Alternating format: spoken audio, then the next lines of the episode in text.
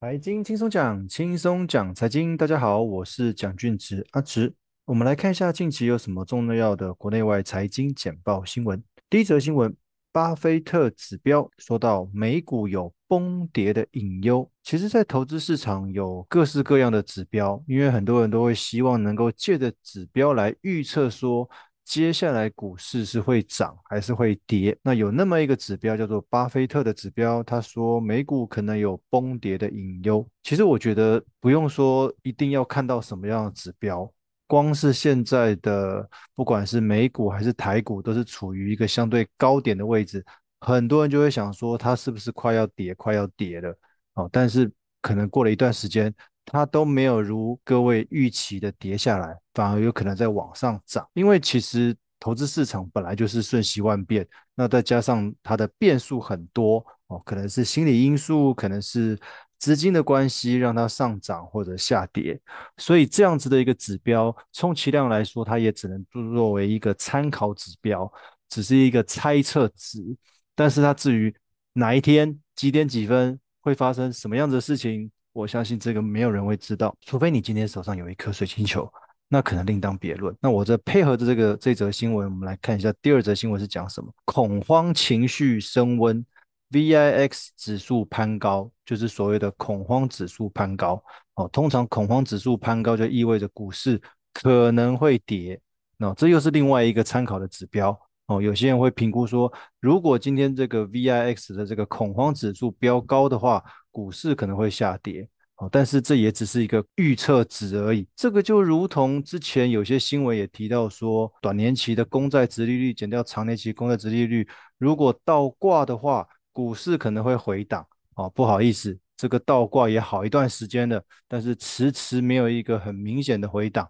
当然有些人说去年的下半年的回档也算，那那这样子是意味着什么？是代表它已经发生过了，之后不会再发生吗？诶，偏偏这个倒挂的指数还是存在啊，哦，所以这个只能当做是一个参考的指标。不过不要小看这样子的一个指标，既然刚刚前面讲的第一则新闻提到的巴菲特指标说美股可能会崩，那 VIX 这个恐慌指数飙高，是否又联想到说股市会下跌？所以市场上面就是有这么一群人，他开始要放空股票。那接续到第三则的新闻标题写什么？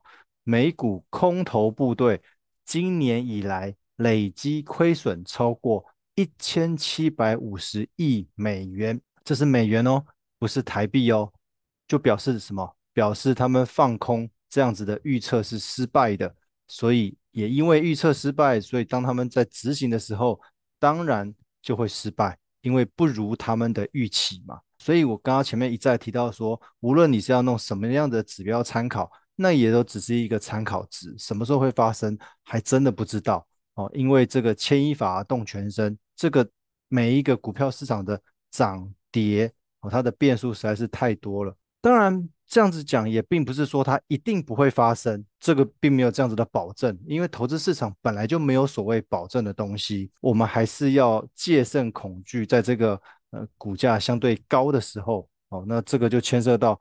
各位手上到底买的是哪些标的？那你的投资策略是什么？投资方法，还有我们个人投资的心理素质，这个每一个环节都很重要。好，再来，我们把消息我们拉到英国这边来。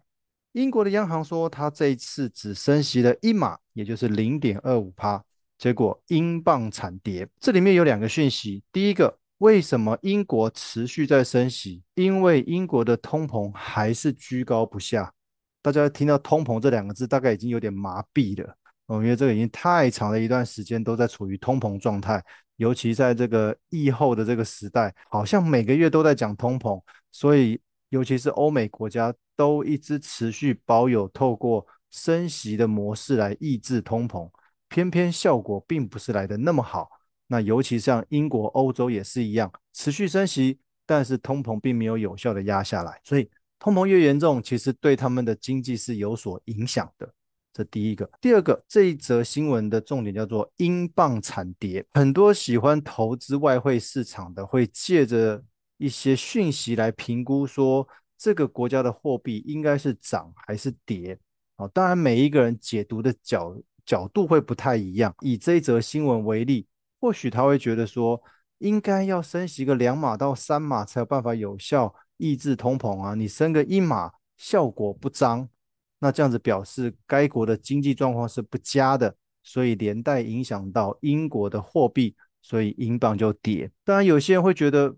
不管怎么样，至少它有升有升息的话，多多少少会有一些抑制的效果，对该国家是好的。理论上，英镑应该是涨。当然，以结果论来讲，今天英镑跌了，就表示他觉得对这样子的升息是相对比较失望的人比较多，或者是说资金比较多，所以英镑是以跌的做收。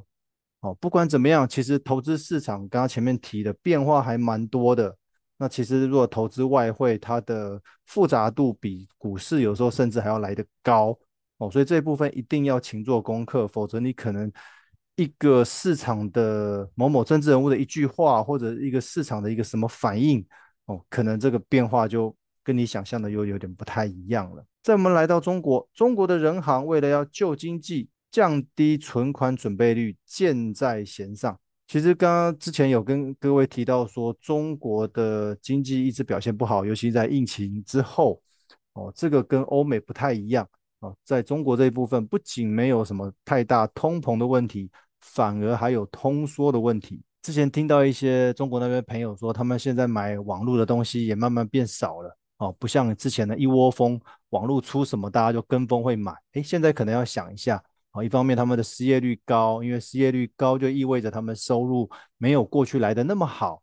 那收入受到影响的话，就会连带影响到他们的消费力道，可能要省一点哦。所以他们为了救经济，因为他们可能有通缩的疑虑，那可能中国人行要对着市场放钱。哦，所以这个之前几期也跟各位提到过，其实欧美的经济状况跟中国这边、日本的都不太一样。好，再来我们来到意大利，他说意大利课了一个税叫做暴利税，跟谁课税？跟银行端课税，所以导致他们银行相关类股摔一大片。这是发生什么事情？因为升息的关系，意大利政府觉得你银行端赚太多了，因为升息，银行端借出去的钱，哦。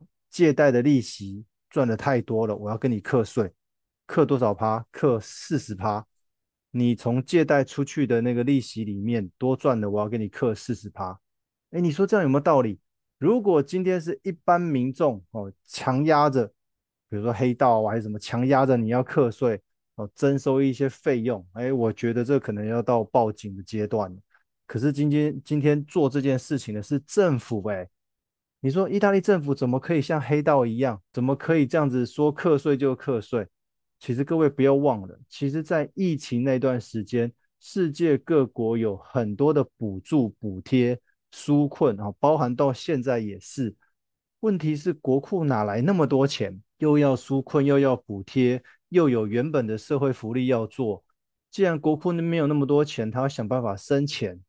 那接下来就是要看这个生钱的来源到底是从什么样子的管道。那意大利政府最近是针对银行端课这个暴利税，哦，利是那个利益的利，就是觉得你不小心赚的太多了，我要跟你抽一点税收哦，毕竟我是政府嘛，我想做什么就做什么。这样子的新闻让我联想到几年前塞浦路斯也是哦，因为财务出问题，结果他跟谁课税？跟存款的民众。说，哎，你在存在银行里面的钱，哦，我要抽一大部分走，哇，那造成那个塞浦路斯大挤兑啊，在在银行那边要换把钱提出来之类的，哦，所以我觉得这个在未来或许有可能越来越多，因为世界各国的国库其实都很紧，哦，因为这过去这几年的因为疫情的关系，这些补贴补助越来越多，哦，所以可能有各式各样的，呃，过去没有听过的税会跑进来。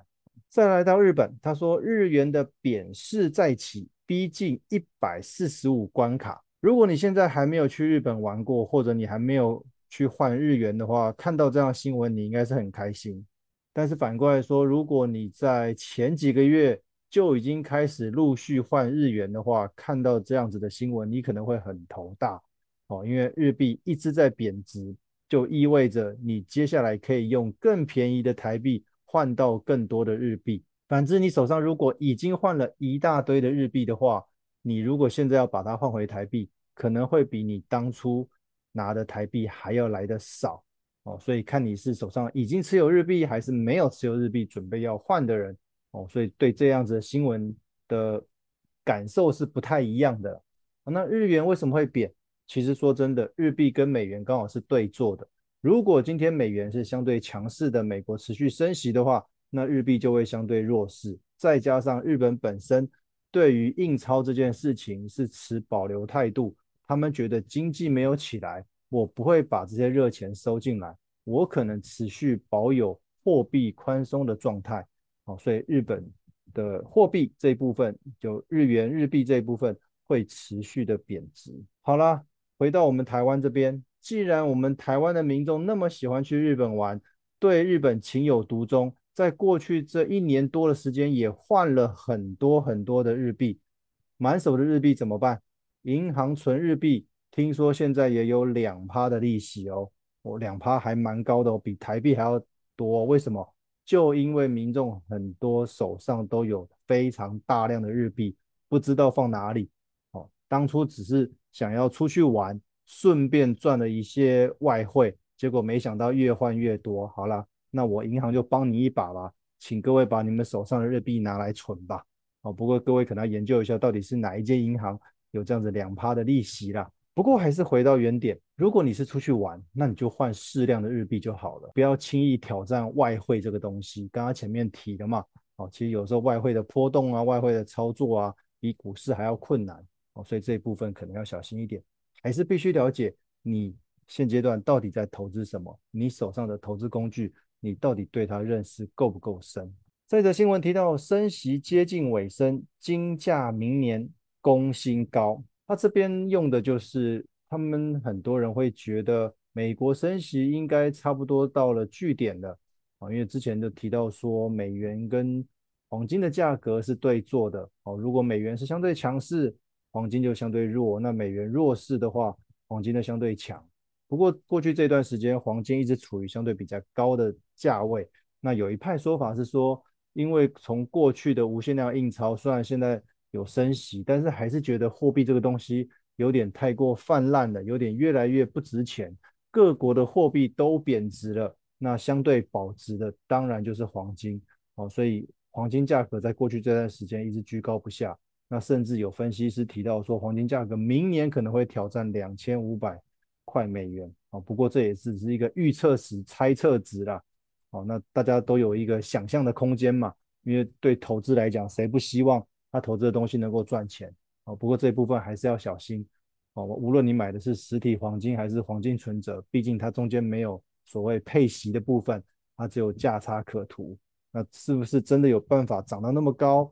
我觉得这个要用时间来证明，不过还是回到我们个人的资产配置，哦，你有多少资金？那配置在哪些呃不同的理财工具、投资工具上面？那有没有定期做检视？这些都很重要。最后一则新闻，油价连涨七周，创近一年的记录。其实昨天我就看到加油站又开始大排长龙，反正我不用看新闻了，只要加油站有很多汽机车在排队，就表示油价要涨。其实我还蛮纳闷排队这件事情的。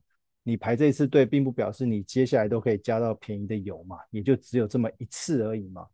那除非今天油价涨得很凶，否则每公升零点几块乘上你的那一桶油，哦，不管汽车给你五十公升，还是摩托车给你五公升，其实那个数字乘起来其实差没有多少钱，但是大家却愿意浪费那可能三四十分钟的时间去排队加油。哦，其实我觉得有时候这个。